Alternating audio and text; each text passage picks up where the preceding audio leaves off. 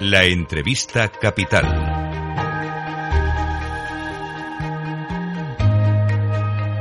Luis Vicente Muñoz. Vamos a enfocar un riesgo grave, una alerta temprana de un riesgo grave para la economía española. ¿Se imaginan qué ocurriría en la propia economía si las próximas licitaciones públicas acabaran desiertas? Las constructoras españolas han venido advirtiendo insistentemente al gobierno y lo han vuelto a hacer por escrito hoy, vamos a decir por qué, de que pueden fracasar las obras con fondos europeos si no acepta el gobierno actualizar los precios.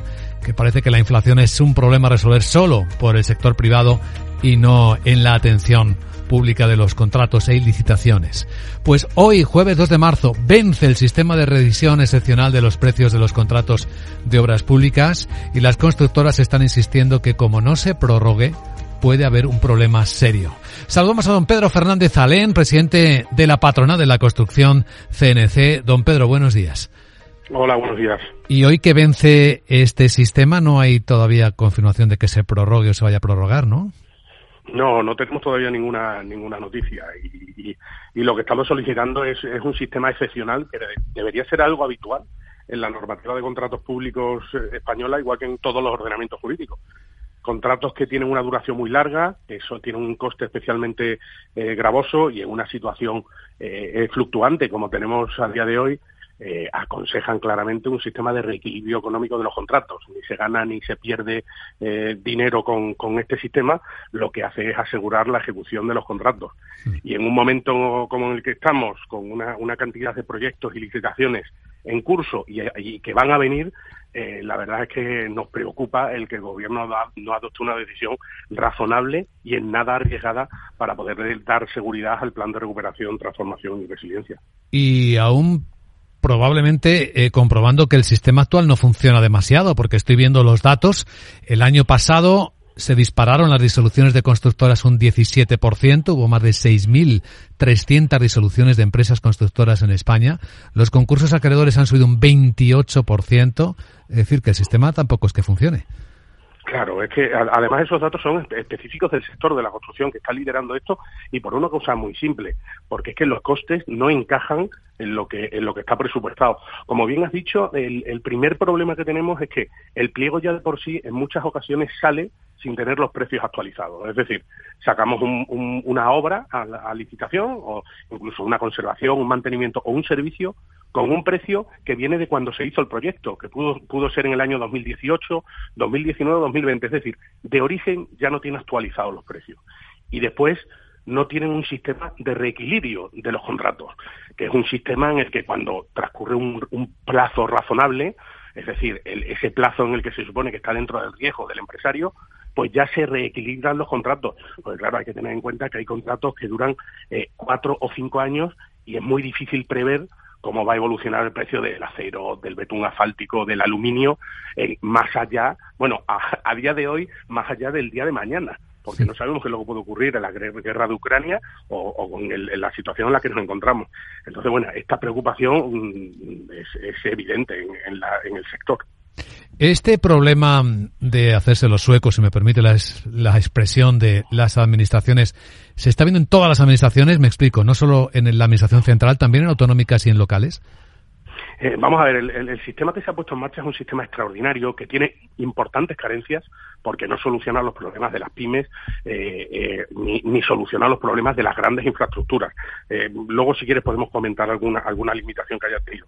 Pero lo que lo que está siendo especialmente sangrante está siendo con, principalmente con las haciendas locales, es decir, esas, mm, esos ayuntamientos, diputaciones, diputaciones, cabildos, en, los que no se han no se han sometido en ningún momento a este sistema o simplemente cuando alguna empresa constructora le hace una reclamación basándose en el sistema, la norma ha dicho que si no responden es un no, con lo cual lo único que hace la administración es no responder y tiene un no la, la, empresa.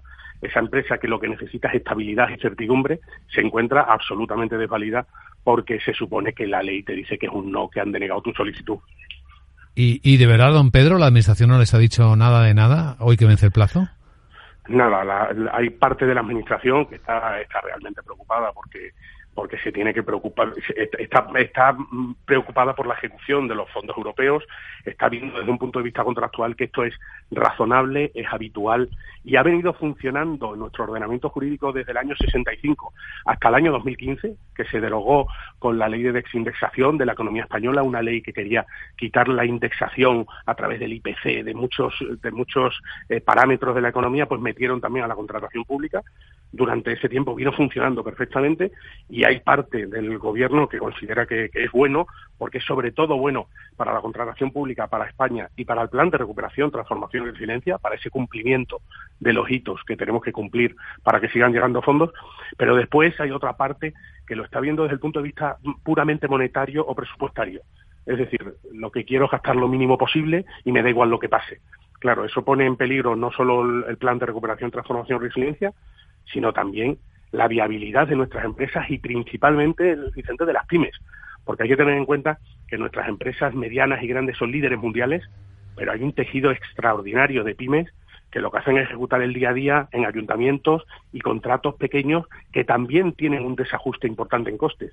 Y esos, en esas empresas son las que más sufren eh, este problema y las que corren más riesgo de tener que cerrar o disolver y, para muestra los datos que has comentado del incremento sensible que se han producido de las disoluciones y concursos de acreedores en el último ejercicio. Sí, lo señala usted bien, porque las grandes tienen cada vez más negocio fuera. Ahí está el caso de Ferrovial, que podemos comentar, por cierto, también, que es el gran tema del que todo el mundo habla. Usted quizá pueda darnos una visión sectorial.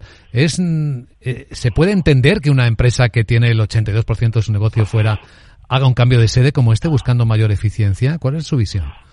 Desde las organizaciones empresariales no entramos en, decisiones concretas que adoptan las empresas que están basadas por sus por su, viabilidad, sus intereses y los problemas que tienen.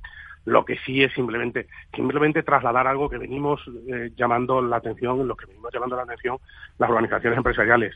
Eh, si te encuentras un panorama con ataques directos al empresario si te encuentras un panorama en el que hay una, inestabilidad normativa, es decir, ahora mm, incrementamos, modificamos el estatuto de los trabajadores, incrementamos el despido, cambiamos eh, normativa de subvenciones o, buscamos eh, una normativa especial para no sé qué, es decir, no hay estabilidad.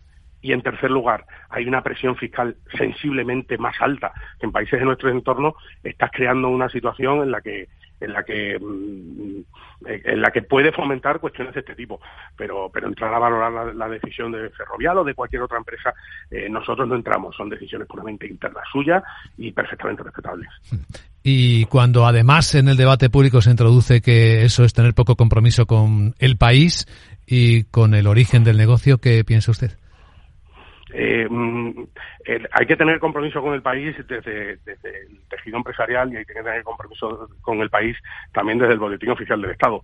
Entonces yo creo que, todos empujando conseguiremos cumplir con los objetivos y con potenciar el país, pero yo creo que es cuestión de todos. Esto no es una cuestión de país o, de no país, esto es cuestión pues eso de viabilidad y, del, ambiente que rodea y de la situación que rodea eh, en estos momentos al empresario ya, ya mm, todos conocen los ataques que han sufrido directamente empresarios de la, distribución, la moda, la, el, muchos empresarios que han estado perfectamente marcados y yo creo que eso no, no es bueno. No es bueno porque el empresario crea riqueza, el empresario crea empleo y el empresario es necesario porque si no, eh, nuestra economía se para.